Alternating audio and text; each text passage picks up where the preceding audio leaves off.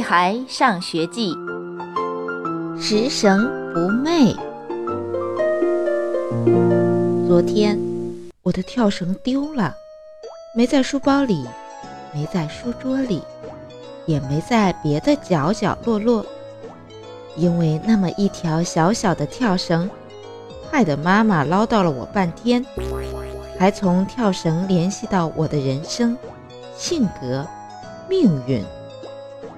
奇怪的是，今天早上到学校后，我打开书包，看到里面竟然有条新跳绳。这肯定不是我的，我确定，因为我丢的跳绳是绿色的，这条是蓝色的。我问过胡小图、金刚、王天天，他们都说不是自己的，于是。我就把跳绳交给了田老师，为此我还得到一颗小星星。放学回到家，我兴冲冲地告诉爸爸妈妈：“我今天做了一件好事，老师表扬我了。”真的？妈妈和爸爸都不相信地对望一眼。你帮同学值日了？爸爸说。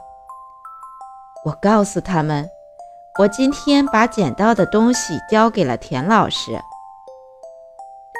哦，是拾金不昧呀！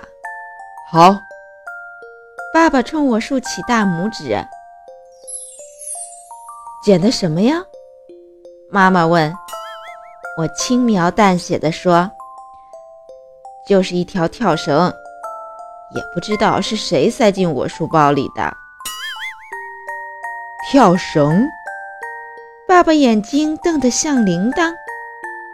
蓝色的，对，真难以置信，连跳绳的颜色爸爸也能猜到。